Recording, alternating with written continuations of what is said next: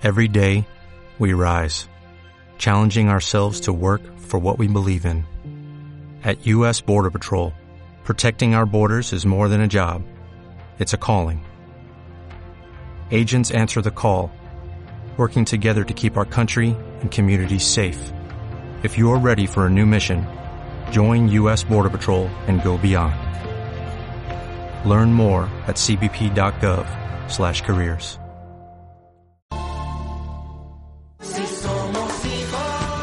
La Casa del Entusiasmo, un espacio radiofónico para descubrir la belleza implícita en nosotros mismos y en lo que nos rodea. Conoce con nosotros cómo llevar una vida saludable y feliz. Con Elisa Martel y Elena Lorenzo en 7.7 Radio PSL. La Casa del Entusiasmo, los martes a las 6 de la tarde.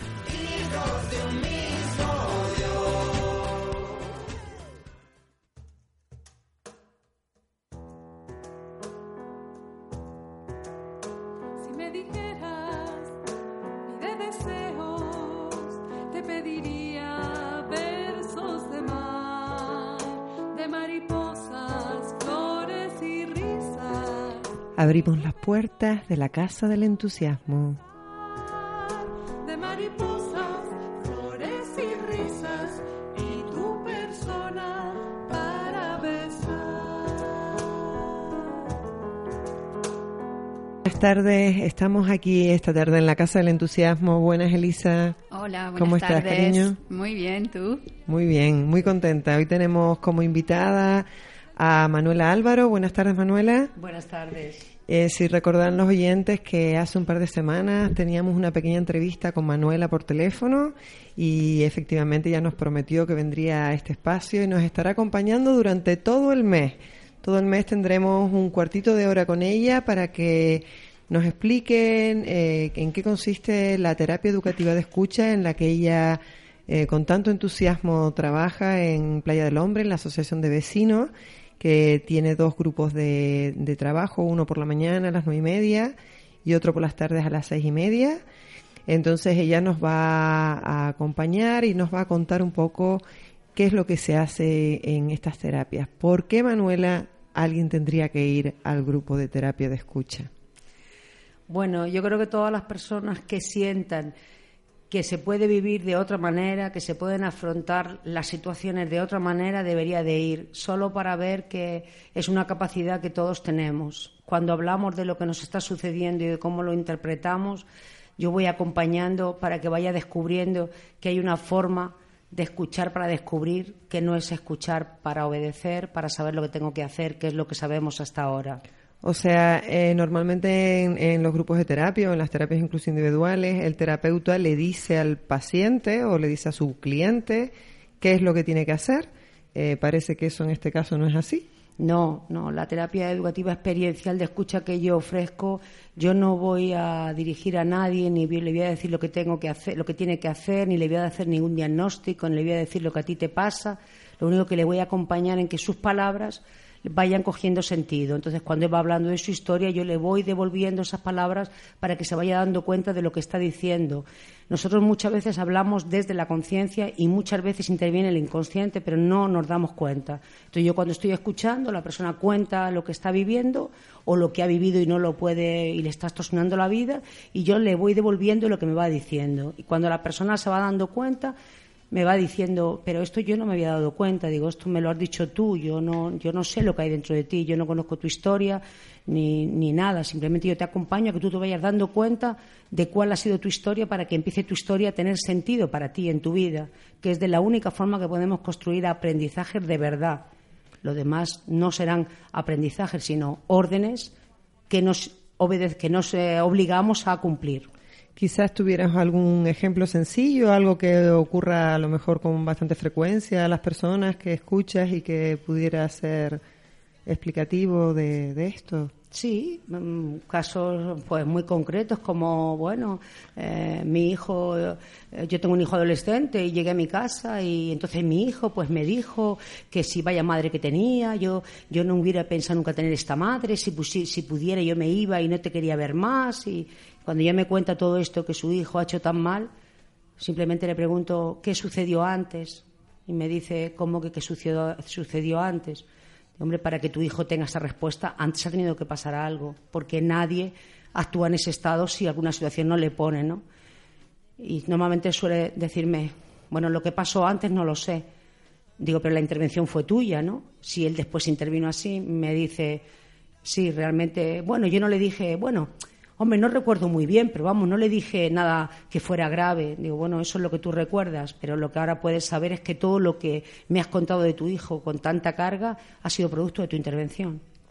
Y en ese momento se da cuenta que es la, que es la propia persona, en este caso la madre o el padre, quienes están poniendo las condiciones para que su hijo tenga conductas violentas, por ejemplo.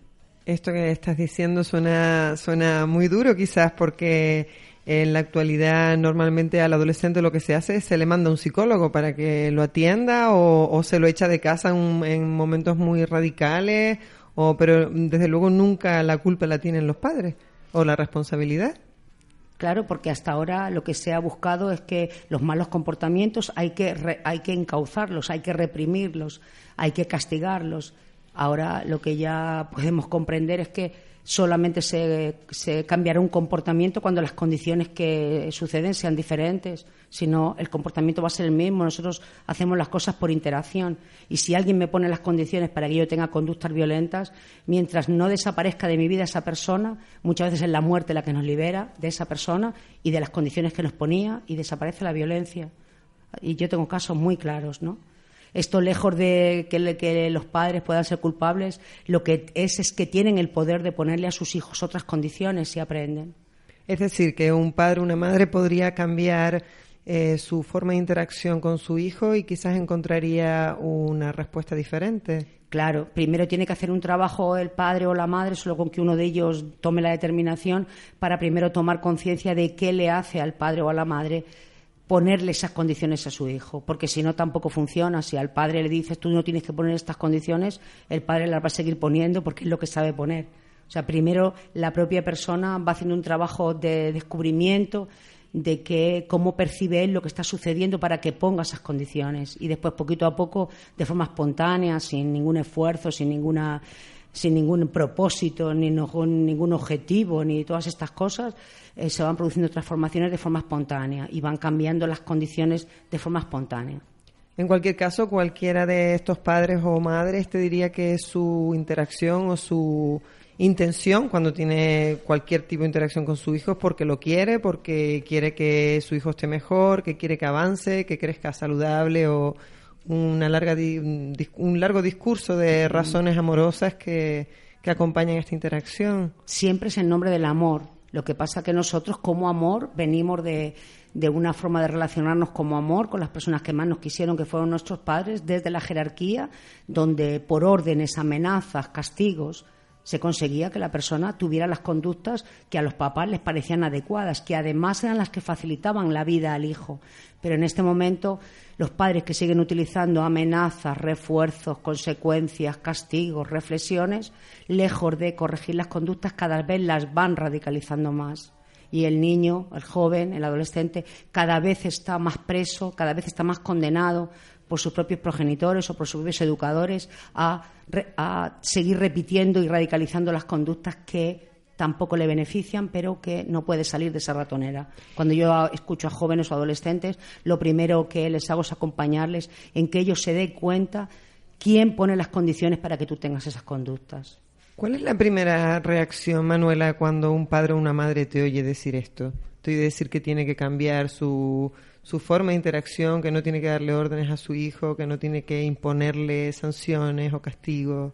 Yo nunca le digo esto a ningún padre. Yo lo que le digo, le voy escuchando y le voy diciendo y le voy devolviendo lo que él utiliza para cómo lo percibe, qué cree que es lo que está haciendo. Él, solo va descubriendo todas estas cosas. Yo no, yo no doy nunca instrucciones de tú no tienes que hacer. Además, eh, ya sabes, Elena, que mi trabajo consiste en que todo lo que tú has hecho hasta este momento ha estado bien, ha sido bueno para ti, te ha llevado a sobrevivir, pero puede ser que ahora ya esté empezando a eh, mm, ser incómodo para que tu cerebro se ponga en disposición de soltar eso que fue bueno durante tanto tiempo. O sea que nunca hay dirección. Yo siempre digo, nunca tienes que hacer nada diferente a lo que haces, pero después de que lo haces, puedes mirarlo.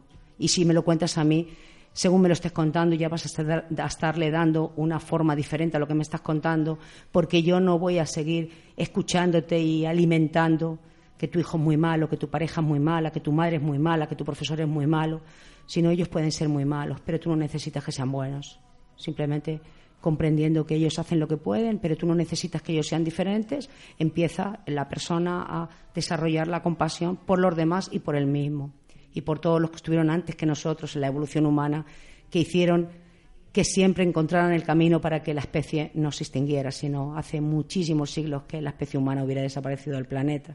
Claro, eh, yo por la experiencia personal que tengo con, con el trabajo con tu terapia y el libro que escribimos juntas y demás, eh, una cosa que sí me, me me ha resultado muy significativa es que lo que yo consideraba como conductas amorosas o afectivas hacia las personas con las que me relaciono, resultó que en la mayoría de los casos yo estaba equivocada. O sea que todo lo que yo pensaba que era afectivo no lo era. Entonces era justamente lo contrario de lo que lo contrario que de lo que yo creía, lo que en verdad resultaba ser una manifestación amorosa o afectiva hacia mis seres, ¿no? Hacia mi gente. Claro, pero de ahí veníamos, de que tus padres te pegaban por amor, te castigaban por amor, te amenazaban por amor, entonces nuestro cerebro para no morir tuvo que normalizar como amor los premios, los castigos, las amenazas. Entonces por eso nosotros estamos convencidos de que eso es amor. Ya sabes que el único amor que conocemos es la capacidad que yo tenga de afectarte a ti, me indica que yo soy muy importante para ti. En conclusión, que tú me quieres. Entonces, siempre estaré buscando cómo te afecto a ti, cómo te saco de tu serenidad, cómo pierdes los papeles, cómo entras en secuestro emocional y en ese momento quedará para mí comprobado que yo soy muy importante para ti, lo que me lleva a pensar que tú me quieres. Entonces yo empezaré a quererte, que es lo que realmente estamos buscando, querer. Pero para querer a alguien primero tenemos que hacer todas estas pruebas. Ver la capacidad que tengo de afectación, después compruebo que es verdad, que tú quedas afectado por mis cosas, yo soy importante para ti, luego tú me quieres y ahora yo te puedo empezar a querer. El amor mercantil, que es lo que conocemos. Sí, pero eso suena todo como a negocio, ¿no? O sea, si, Mm. si yo consigo enfadarte, entonces me doy cuenta de que me quieres, entonces ya yo te puedo querer a ti. Eh, es casi, casi como amestrar un perro, ¿no? Eh, sí, claro. Es que el amor mercantil es ese adiestramiento puro animal que fue educativo cuando nosotros estábamos en jerarquía, cuando nuestro cerebro estaba en otro momento evolutivo, fue educativo, pero ahora mismo es adiestramiento. O sea, ahora mismo eh, cuando los padres dicen no, porque yo con mi hijo hablo mucho, no, porque yo le explico. Yo le digo, bueno, yo te voy a ver 10 minutos relacionarte con tu hijo y voy a ver si tú a los 10 minutos con mucha vaselina, porque tú tienes que comprender, el niño hace no hace lo que tú quieres, como tú vas perdiendo la paciencia hasta que consigue sacarte de tu serenidad y de, esa, de ese disfraz que has aprendido de cariño, que no, que, no es, que no es ningún cariño, es voy a conseguir que tú hagas lo que yo necesito, pero además sin darte la oportunidad de revelarte, porque va a ser con tanto maquillaje que no vas a entrar ni en, no vas a, a despertar ni, ni, ni el impulso a revelarte, ¿no? Siempre digo es como la rana. La rana, si la metes en un caldero de agua hirviendo, salta, pero si la metes en un calderito de agua fría, la pones a fuego lento y la vas calentando, la rana se va sancochando, sancochando, sancochando y acaba sancochada sin que tenga la capacidad de reaccionar. Pues esto es lo que ahora se está haciendo con los niños. El amaestrarlos, el adiestrarlos mmm, con esa vaselina que no les da, no les, no les provoca ni la reacción, ¿no? Entonces, todos estos niños que consiguen ser amaestrados, ser adiestrados en los primeros años, porque eh, los padres con, ese, con esa habilidad han conseguido adormecer en el niño, consiguen que el niño no se revele, ¿no? Y posiblemente cuando llega a la adolescencia es muy fácil que sea captado por cualquier grupo de cualquier cosa porque no, no tiene capacidad de reacción. Claro, se vuelve una persona sumisa quizás. Y se vuelve una persona mmm, adicto a la obediencia. Adicto a la obediencia. Adicto a la obediencia, porque la persona sumisa no existe. O sea, una persona que se calla porque es lo que más le conviene no es sumisa. La persona, para mí, la sumisión, para mí no existe. Lo que existe es evitar las consecuencias. Y luego existe la adicción a la, obediencia. Cada vez hay más personas que han sido, han sido buenos escolares, han tenido notas intachables, que son adictos a la obediencia y están buscando a quién obedecer. Y eso todos los movimientos sectarios lo trabajan muy bien, lo ofrecen muy bien. ofrecer una autoridad para que tengan el gusto por la obediencia y el ascenso. Van, van llevando a cabo, a cabo pruebas que van ascendiendo. Entonces el niño que, que fue, tuvo unos buenos adiestradores, pues tiene ahora mismo esta dificultad y están siendo pues carne de cañón captados. Em, se me ocurre, en este trabajo que estás haciendo, entonces, ¿ayudas solo a padres o, o ayudas a la familia en conjunto? Mm, Yo solo, tra- yo solo trabajo con el miembro que entiende que puede tener la capacidad de vivir las cosas de otra manera. A veces puede- son jóvenes. Ajá. Yo no, co- no, no cojo niños menores de 12 años, porque el niño es producto de lo que está viviendo. Entonces yo no puedo, no puedo, mm, no puedo acompañar al niño a que desarrolle la, la compasión por sus padres, porque todavía está en relación con ellos. Otra cosa es que el niño esté en un centro de menores y entonces pueda desarrollar la compasión, pero al estar interactuando con ellos no es posible. Entonces, a partir de los 12 años sí, porque ya el niño puede desarrollar la compasión por sus padres y entender que sus padres no dan más de sí, como a mí me gusta decir en plan de broma, pues son discapacitados profundos y el niño a partir de 12 años puede entender que sus padres no dan más, pero antes de 12 años no. Entonces, con cualquier miembro de la familia, con, educadores, con miembros de pareja, solamente el que crea, el que sienta que está en su mano percibir la realidad de otra manera para empezar a vivir mejor sin que nada de lo de fuera tenga que cambiar, porque no está en nuestra mano transformar nada de lo de fuera, pero sí está en nuestra mano transformar la percepción de lo que está sucediendo fuera. Nos damos cuenta de que el campo en el que Manuela trabaja es amplio, tenemos aquí muchas cosas de las que hablar. Entonces, como ya dijimos antes, ella nos va a acompañar durante todo el mes. Por supuesto, si ustedes tienen interés en contactar con ella, eh, la pueden encontrar en la Asociación de Vecinos de Playa del Hombre los martes por la mañana a las nueve y media o el mismo martes a las seis y media. Hoy mismo, si ustedes lo desean, pueden acercarse, que ya estará por allí. De hecho, va a salir corriendo ahora mismo para, para poder llegar puntual a su terapia de grupo. El teléfono en el que pueden contactar con ella es el 669 375800. También a través del Facebook ponen ustedes Manuela Álvaro y allí verán todos, todos los trabajos que ella hace. También podrán adquirir el libro de satélites y planetas que hablábamos el otro día de un proyecto común en el que se describen algunas de estas de estas ideas que Manuela nos ha empezado a introducir. Entonces, bueno, Manuela, pues muchas gracias por, por haber venido hoy a acompañarnos, porque, porque esta iniciativa de la Casa del Entusiasmo te haya entusiasmado y que quieras estar con nosotros este mes. Ya me les agradezco a ustedes que me hayan dado esta oportunidad. La verdad, cuando me dijiste la Casa del Entusiasmo me pareció algo con mucho entusiasmo. Ya sabes que mi- el fundamento de mi trabajo es el entusiasmo que tengo en la perfección del ser humano y de todo lo que ha pasado en la historia del ser humano desde el primero hasta hoy. Entonces, eso es lo que más me entusiasma, ver las posibilidades que tenemos de descubrir la perfección en todo. Muchas gracias, Manuela. Muchas gracias Manuela. y hablamos el próximo, nos vemos otra vez el próximo martes. Muy bien, muchas Un abrazo. gracias. Hasta luego.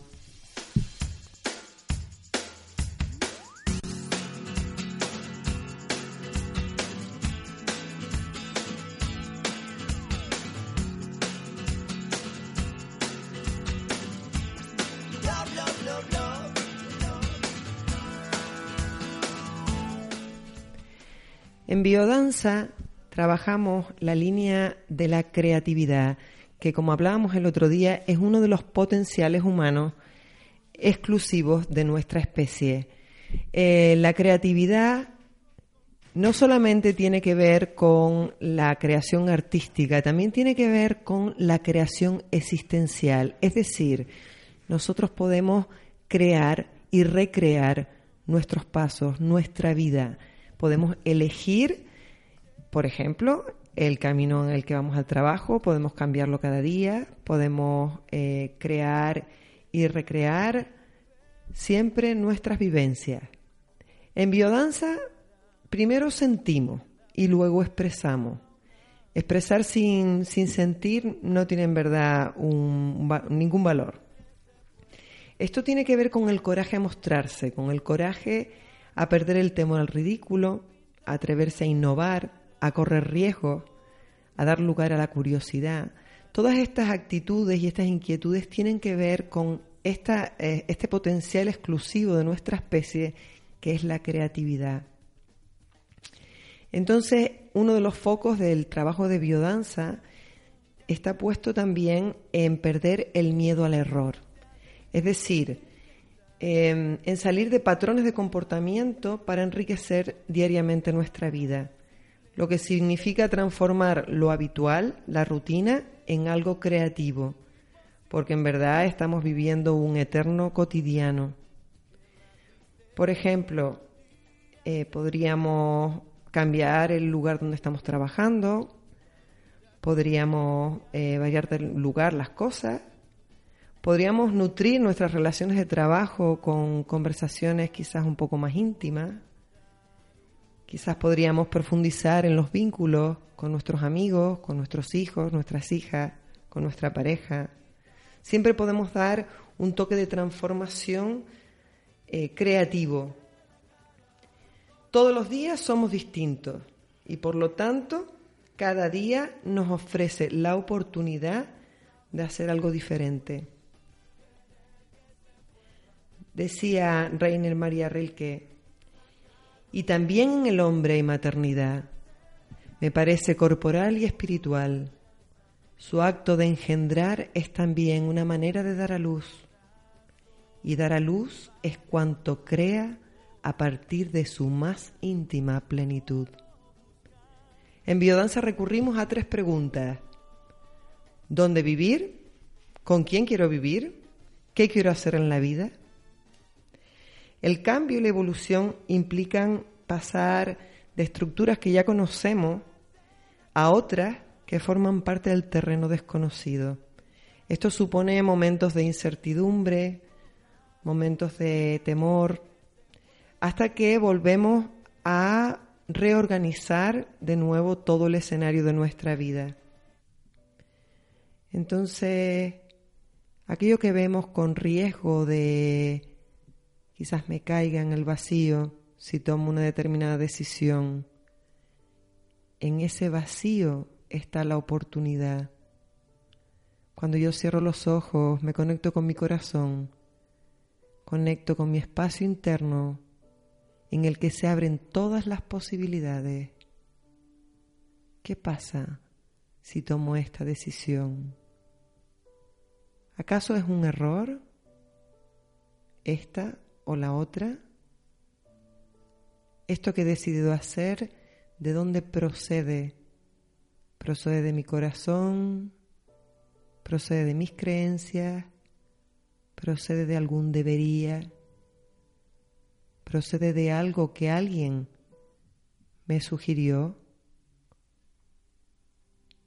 sucede una imposición porque alguien me dice que lo tengo que hacer o realmente lo siento.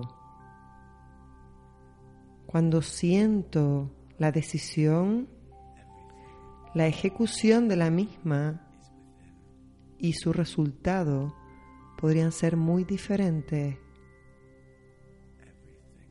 ¿Cómo lo sé si es o no es lo adecuado? ¿Realmente hay un error o es una oportunidad de crecer? Una oportunidad de conocerme, de saber hasta dónde puedo llegar, de saber que cualquier camino en el que me dirijo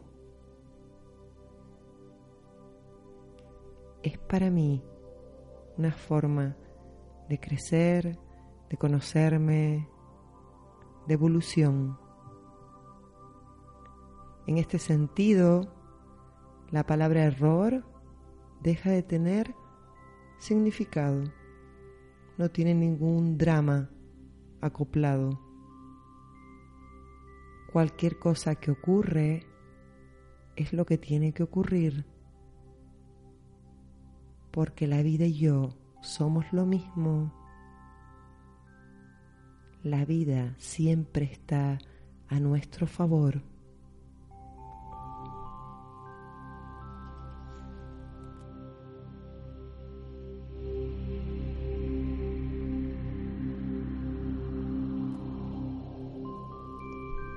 La creatividad también nos da la oportunidad de enriquecer las relaciones que tenemos con los demás, no solamente en nuestro camino individual, en nuestras decisiones personales, sino también las interacciones que tenemos con los otros.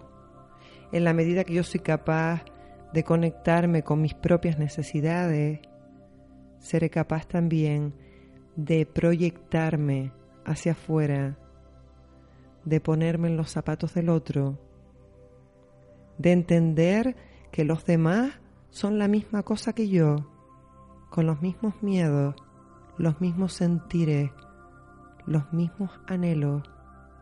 Todos queremos lo mismo, la felicidad.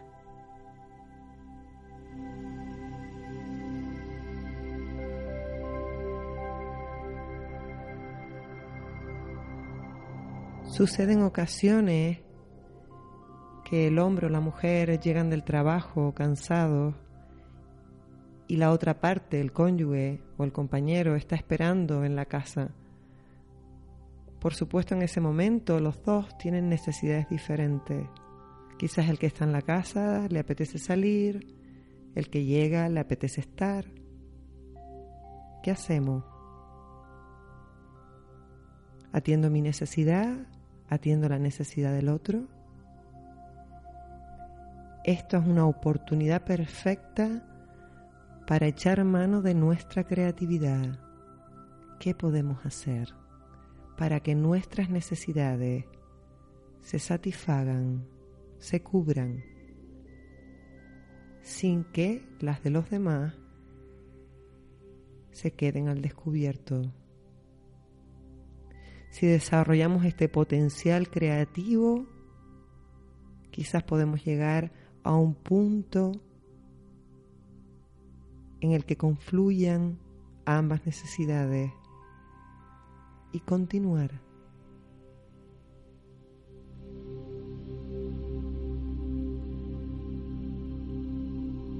Existen dos ejercicios muy hermosos en biodanza que trabajan la línea de la creatividad. Uno de ellos se llama subirse al sueño de los otros. Cada persona baila o danza por su lado, hasta que en un momento determinado, cuando surge espontáneamente, uno entra en la danza de la otra persona y se empiezan a unir los demás. Es decir, todos nos unimos al sueño que uno de ellos ha propuesto. En ese sentido, la creatividad es muy fácil de observar porque los movimientos se van generando de forma espontánea y todos son diferentes, aunque todos están hacia el mismo objetivo. Todo el grupo se confabula y se convierte en cómplice de una sola persona, de su sueño. Otro de los ejercicios es seguir y apoyar el sueño del otro. En este caso, la persona danza en una especie de vuelo y el otro acompaña. La persona que vuela simplemente siente que otro la está apoyando. En un momento determinado, uno de los sueños termina y comienza el acompañamiento del otro. Y así aprendemos a escuchar, a ver el movimiento del otro y a caminar juntos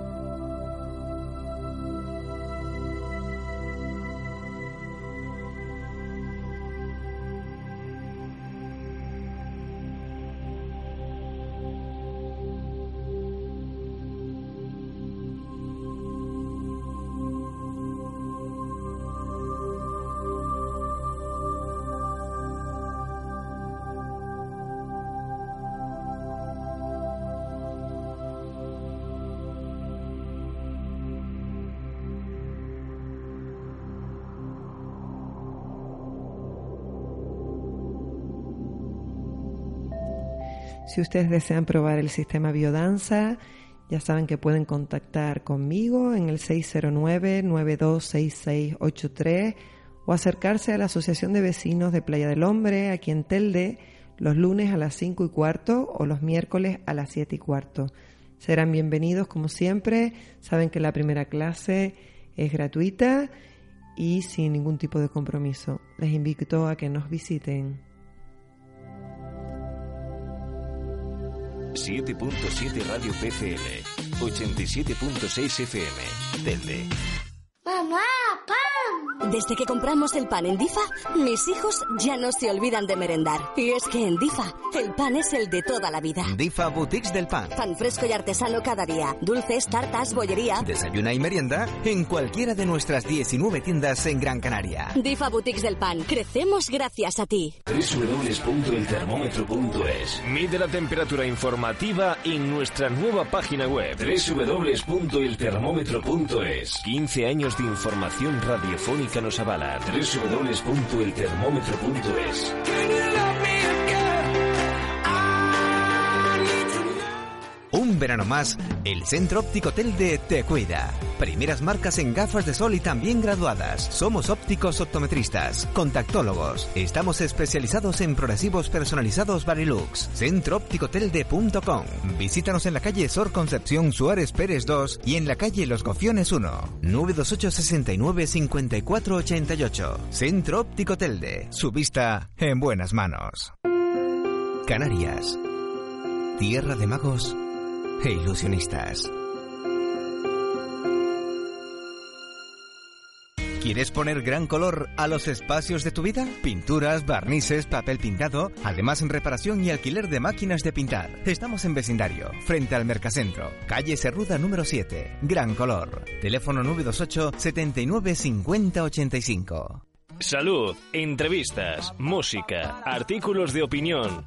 Todo esto y mucho más de Reojo, la revista.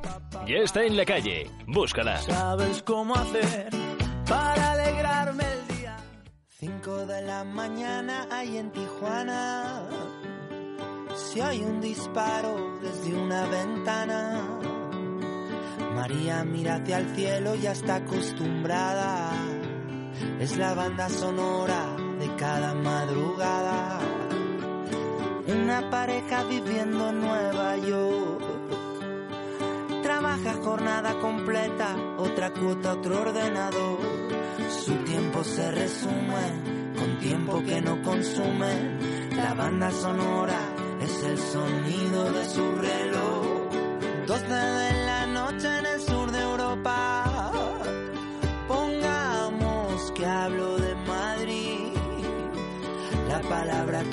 Bautizar a la mañana. Es la banda sonora de tanto repetir.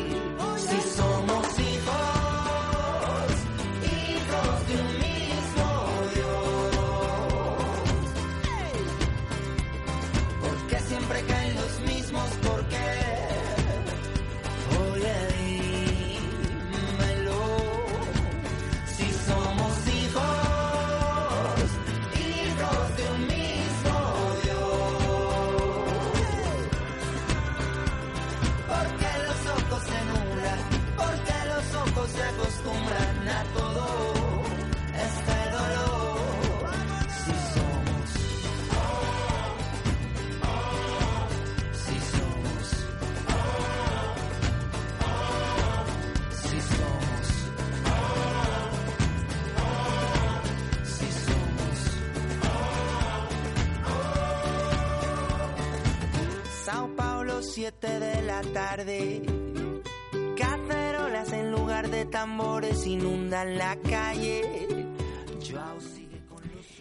Seguimos en la Casa del Entusiasmo y comenzamos ahora un poquito, seguimos hablando de yoga.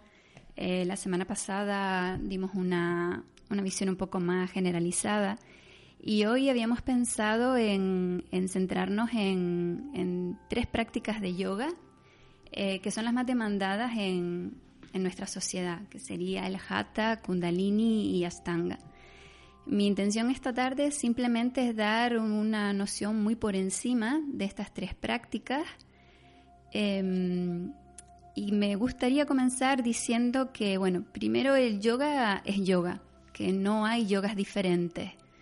Eh, el yoga es una práctica, pero que tal vez lo que mm, haga distinción entre una práctica y otra pues sea aquello en lo que se enfoque cada, cada práctica, ¿no? Entonces, em, por ejemplo, el Kundalini Yoga, Kundalini, Kundala significa bucle, rizo, eh, o también la enroscada. Hay quienes la definen como la enroscada. Se representa como una serpiente eh, que está adormecida en la base de la, de la columna y que mm, realmente lo que representa es la energía capaz de ascender partiendo del polo inferior eh, que es el dominio de la naturaleza, hacia el polo superior de la conciencia, a fin de realizar la unión, el matrimonio cósmico. Es la fuerza creadora de, la conciencia. Em, la práctica de Kundalini no solo consta de asanas, de pranayamas, de partes para la relajación y la meditación, sino que además tiene unos crillas o ejercicios psicofísicos eh, que lo que hacen es activar todos los chakras, todos los eh, centros energéticos de nuestro cuerpo.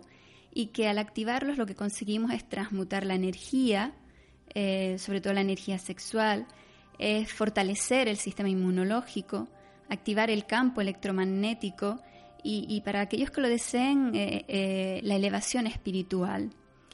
El kundalini es la energía potencial que lo que pretende es mm, vivir en la plenitud, en el conocimiento intuitivo y en la virtud en cualquier situación normal de, nuestra existencia en este, en este mundo. El Kundalini Yoga llegó a Occidente en 1968 de la mano de, Yogi Bayam. Y eh, lo que persigue es, es, un despertar gradual, no es algo mm, de manera espontánea y se hace a través de un proceso casi imperceptible. Es un método que lo que, lo que promete es la, sensación inmediata de mayor vitalidad y, lucidez, un aumento progresivo de la conciencia y la irradiación. Eh, muy por encima sería esto básicamente lo que pretende el Kundalini. Em, por otro lado estaría también Astanga, otra eh, de las prácticas más demandadas en nuestra sociedad. El término astanga significa ocho ramas, aunque en la, práctica que se hace habitualmente se trabaja una, rama y media casi, ¿no? El impulsor de, la astanga es Patanjali, que fue el primero en sistematizar este enfoque del yoga. Eh, la astanga es un sistema eh, único de movimientos y respiración, y ese, ese sistema se llama vinyasa. Se trata de una secuencia de posturas que se hacen de forma intensa y seguida, que lo que pretende es generar calor y a su vez produce sudor. Ese sudor ayuda a depurar y purifica y también comienza la liberación de las toxinas retenidas dentro de las capas de grasa. A medida que el alumno profundiza en esta práctica, esas toxinas retenidas en capas más profundas del tejido muscular, de los órganos internos, también son liberados y esto nos ayuda a conseguir un cuerpo más sano, tonificado y flexible. La clave en, la, práctica de Astanga va a ser la respiración, eh, eh, es quien tiene el poder. Eh, se trata de una respiración energetizante, calmante, meditativa, y entra en juego también el sonido, el volumen y el ritmo que se le da. Y eso va a ser lo que dé la potencia y la efectividad a esta práctica de yoga. Entre sus efectos están el vigor, la capacidad de concentración, el bienestar, la tonicidad corporal y la paz mental. ¿no? Siempre buscamos también ese lado eh, mental, ese lado em, espiritual, también alcanzar el, lado espiritual. Y por último estaría el, jata, por último de, las tres que vamos a tratar hoy al menos. Em, y el hatha lo que pretende es sentir el cuerpo y la mente, armonizarlos y ponerlos al servicio del espíritu. Ha significa luna y ta significa sol. Entonces el hatha lo que pretende es la unión de estos dos aspectos, de la intuición y de la razón. Eh, cuando asanas y pranayamas eh, se realizan conjuntamente, se va purificando nuestro cuerpo le vamos devolviendo el equilibrio a nuestros sistemas, al nervioso, al digestivo, al endocrino, propiciando así un bienestar a nivel físico. Pero el hecho de que sincronicemos ese movimiento corporal y la respiración de forma consciente ayuda a disminuir ese nivel de estrés, pero también ayuda a aumentar la claridad mental, a gestionar mejor nuestras emociones, relacionándonos mejor con los demás, como bien decía antes, en, respecto a la biodanza, nuestra compañera Elena.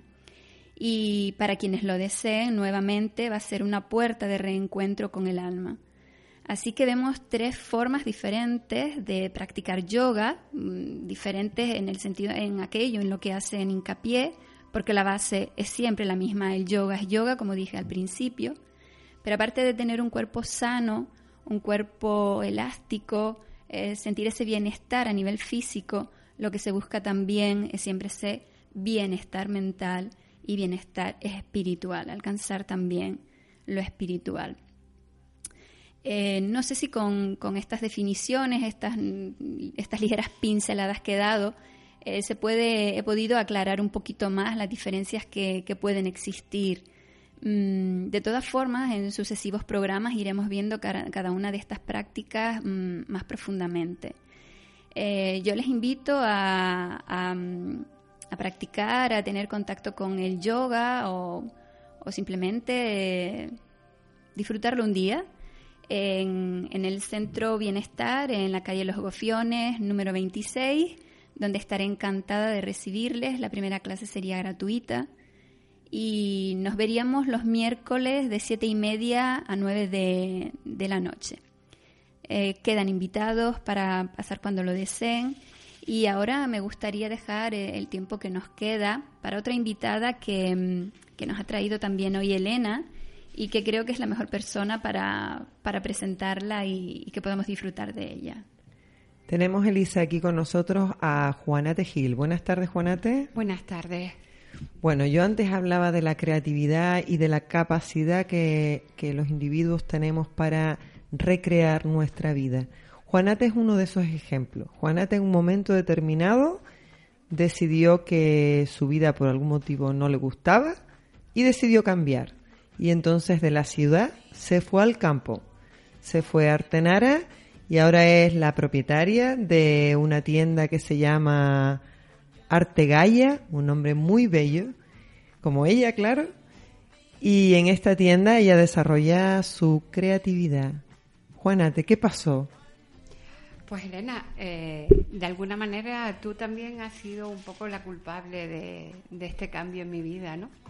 Eh, cuando fluyes con, la vida y, experimentas todo aquello que te va llegando y también permites que sucedan cosas, pues sucede lo que me sucedió a mí. Un día eh, me invitaste hace creo que tres años, cuando vino César Barner de Brasil a dar aquel taller de biodanza sobre eh, identidad y principio biocéntrico y bueno, yo digamos que fui única y exclusivamente a, lo que era aquella, mm, aquella clase abierta el viernes por la tarde en, el sur.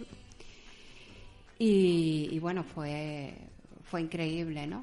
Mm, mis circunstancias no eran las apropiadas para hacer en aquel momento el, el taller, pero sin embargo ustedes me facilitaron el poder hacerlo. Y lo hice. Y sucedió que cuando terminé el domingo por la tarde el taller de identidad y principio biocéntrico, pues que no me apeteció ir a Las Palmas, sino que directamente desde Maspalomas me cogí el barranco de Fatada, San Bartolomé de Tirajana, Ayacata, Tejeda y Artenara, que es donde tengo mi casa. y digamos que fue un poco ese encuentro contigo y la experimentación de la identidad, quién eres, de dónde vienes hacia dónde vas, hacia dónde caminas, cómo quieres vivir tu vida, qué quieres hacer. Y no es fácil, para nada, absolutamente nada fácil. Y sin embargo, pues mm, en aquel momento me lo, me lo experimenté, me metí en mi cueva, entre comillas, y fue como volver a mi esencia, descubrir un montón de cosas mías que estaban ahí guardadas, un poco ocultas, y quise quise que salieran afuera. Suena realmente increíble, Juanate, que después de un taller de biodanza tu vida se transformara de esa manera. Entiendo que algo venía cosiéndose en tu interior y que fue ese punto en el que definitivamente salió tu conciencia. Sí, el punto de equilibrio que a veces se, se- que se llama, así realmente. ¿no? O sea, tú tenías una cuevita en Artenara, Sí, te fuiste a ella y, luego fin- ¿qué pasó? Mi casa de los fines de semana. Y luego, ¿qué pasó? Pues que mm, por una extraña razón descubres que tienes que quedarte ahí, tienes que vivir ahí, tienes que hacer cosas desde ahí. Desde ahí, fíjate lo que te estoy diciendo. Eso no quiere decir que tú renuncias a- al contacto con la ciudad, que renuncies a estar eh, haciendo las mismas cosas que hacías, que hacías antes en la ciudad, como la parte cultural o eh, interactuar con un montón de gente, ¿no? Y, y todo lo que significa el mundo urbanita, ¿no? El alquitrán, como lo llamo yo, que me- a mí me encanta. Me encanta el ruido muchísimo, más que el, más que el silencio, ¿no? Y lo disfruto además. Y, y bueno, pues mm, descubres que, te tienes que quedar, porque sí. Me costó tres meses aceptar quedarme en Artenara, porque bueno, eh, nunca pasó por mi mente volver otra vez al pueblo. Además, siempre se ha escuchado, porque son creencias que están ahí de- de- de- de tiempo atrás, ¿no? que quien vuelve al pueblo es porque le va mal, quien vuelve al pueblo es porque es un fracasado. En mi caso, no, en mi caso había unas circunstancias particulares, como fue eh, que coincidió que en aquel momento, pues de alguna manera yo también me había quedado en el paro, porque la empresa para la que yo trabajaba perdió el concurso público, entonces había un poco, eh, un, poco de inestabilidad, digamos, profesional en mi vida. Y, dije, ¿y por qué no? ¿Y por qué no emprender desde aquí? ¿Por qué no empezar desde aquí? ¿no? Y aquello, aquello a lo que yo, de lo que siempre huí, pues terminó, terminó atrapándome.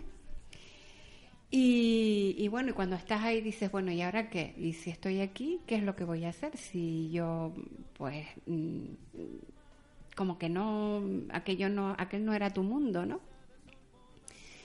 Y bueno, pues mi padre siempre dijo que la finca de la familia pues iba a ser para mí. Y digo, bueno, pues ya que tengo la finca, eh, ¿por qué no cultivarla? Y, y empecé a... Bueno, no, mentira. Lo de cultivar la finca fue posterior. Como tú sabes, yo me formé como coach por, en el Instituto Europeo de Coaching. Hice mi, mi experto en coaching y, y me certifiqué, ¿no? Entonces, bueno, ya yo en Las Palmas estaba haciendo mi- mis consultas de coaching, ¿no? Entonces, al estar allí mm, y ver las posibilidades que te da la naturaleza, dices, bueno, ¿y por qué no hacer el coaching en la naturaleza en vez de hacerlo en Las Palmas en un despacho, que siempre es como más de lo mismo, ¿no? Y entonces empecé a proponerle a mis coaches y a las personas que de alguna manera querían trabajar conmigo, empecé a proponerles venir a Artenar. Entonces, una consulta o un trabajo, un proceso de coaching que dura más o menos unas ocho sesiones, pasó a convertirse en Artenara en, un trabajo de una sesión de un día, ¿no? Porque mm, experimentas un montón de, de procesos, ¿no? Primero decidir ir- a Artenara, o sea, y a eso, eh, Artenara para ustedes está lejos, para mí no. Yo voy y vengo, pues como ustedes ir, no sé, a- al centro de Telde o, o acercarte a Las Palmas un, mo- un momento, ¿no? Para mí venir a Artenara, pues es algo normal. Entonces, el, hecho de decidir ir a Artenara ya es un, proceso en sí mm, complicado, ¿no? Jo, llegar hasta allá arriba. Entonces, cuando estás en todo ese proceso, yo te estoy acompañando. Entonces, empiezo a cuestionarte eh, el para qué tendrías que venir, qué es lo que yo puedo ofrecerte, qué estás buscando. De alguna manera, empiezo a meterte en ti. Entonces, bueno, ya cuando decides que vas, ya llevas parte del proceso, ¿no? Esa, esa búsqueda, ese para qué, ese objetivo. Entonces, cuando ya vas a Artenara, te invito a disfrutar del camino que te vas encontrando, ¿no? De esa conexión con la naturaleza. El, color de los árboles, el- la montaña, el respirar, el parar, el escuchar. Y también invito a que lo hagas sola o solo, mm, no en compañía, porque ahí tienes ruido, entonces mm, vas evitando ese proceso de encuentro contigo, que de alguna manera es lo que vienes a hacer. Y bueno, pues pasas la carretera y ya llegas, ya te recibo eh, normalmente por la mañana, solemos desayunar. Entonces, mm, tomas el pan de campo eh, con las mermeladas artesanas que yo preparo y algún elemento pues que te saque un poco de esa rutina que habitualmente tienes, ¿no? Estamos hablando un ratito en, en casa, eh, un poco mm, calibrando a ver cómo vienes emocionalmente, qué necesidades tienes, etcétera, etcétera. Y luego mm, hacemos un recorrido eh, donde te llevo también a, a tu parte más, más de la niñez, ¿no? Y a un encuentro con esa, con esa parte tuya. ¿Por qué? Porque te llevo a un lugar donde todo es antiguo, todo es viejo, los olores, el gofio, el queso, la gente, eh, el mobiliario, y haces un, también un poco de retroceso, ¿no? Y de alguna manera pues te sigues buscando, sigues con esa, lo que yo experimenté, que fue la identidad.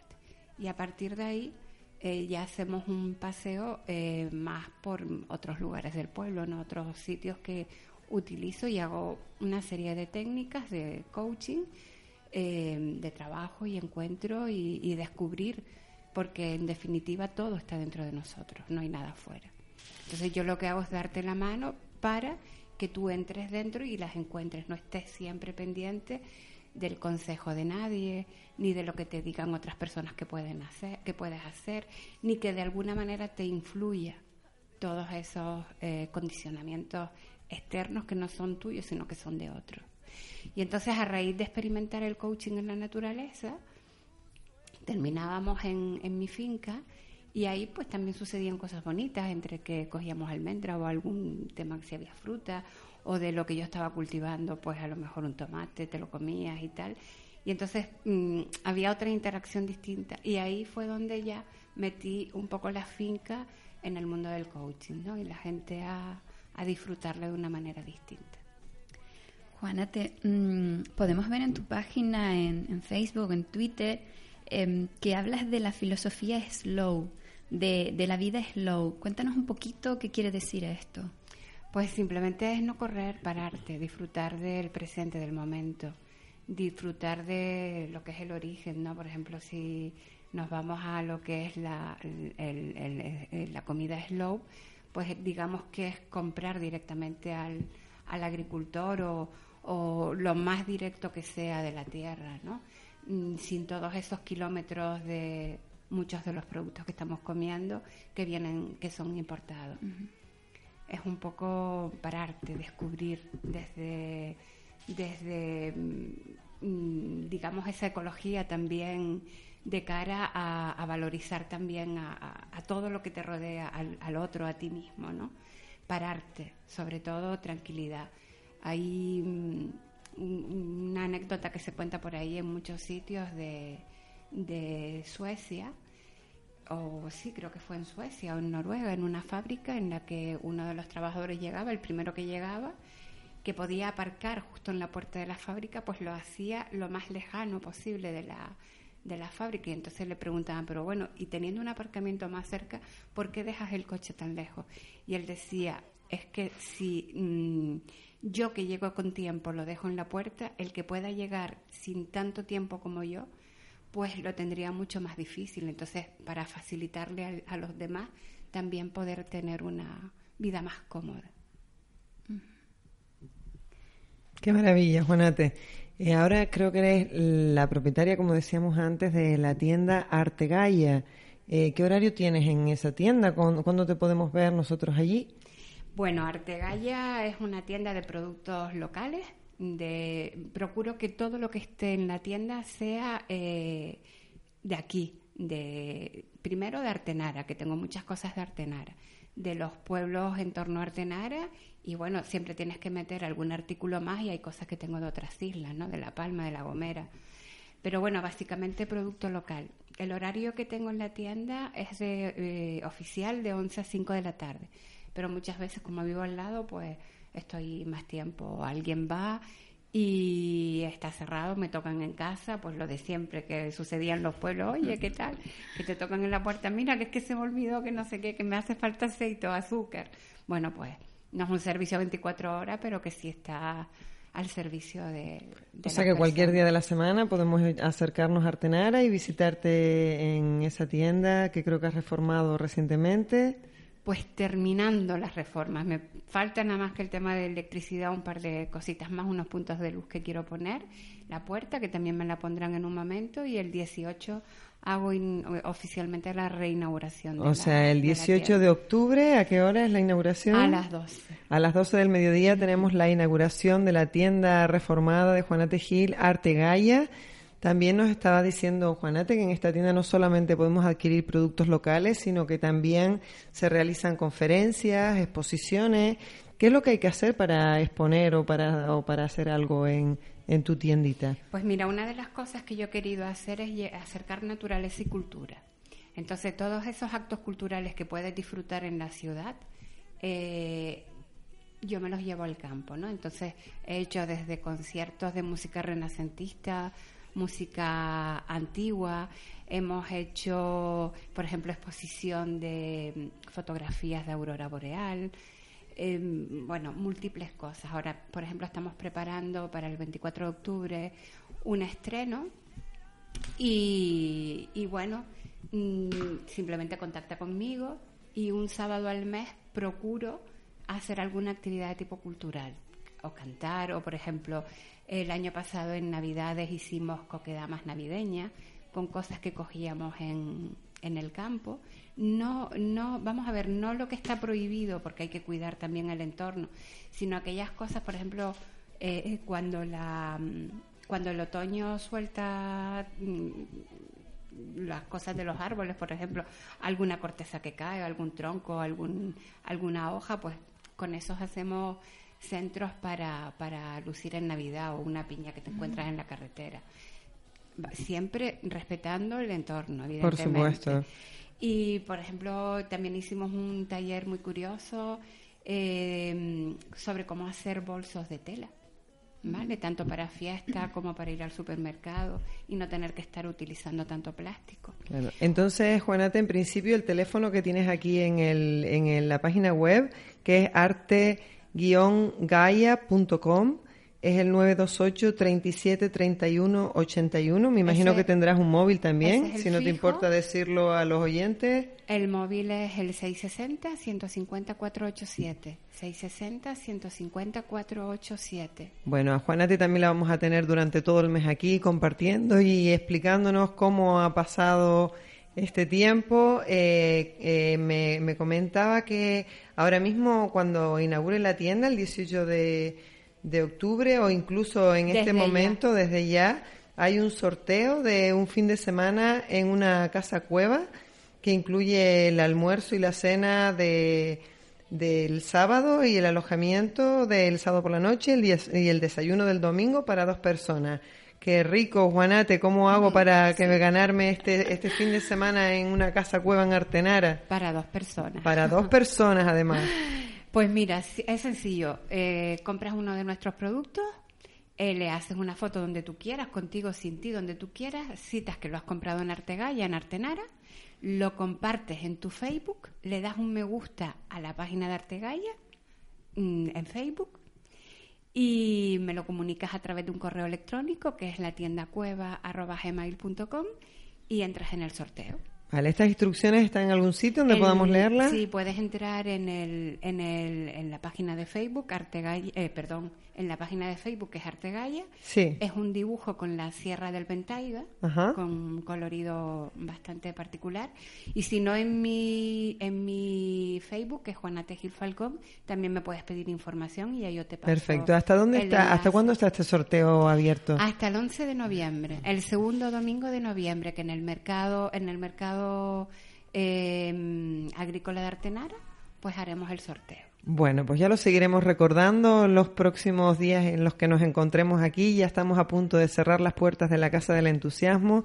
Como siempre, contentas, Elisa. Mucho, mucho. Contentas Cada de. vez mejor.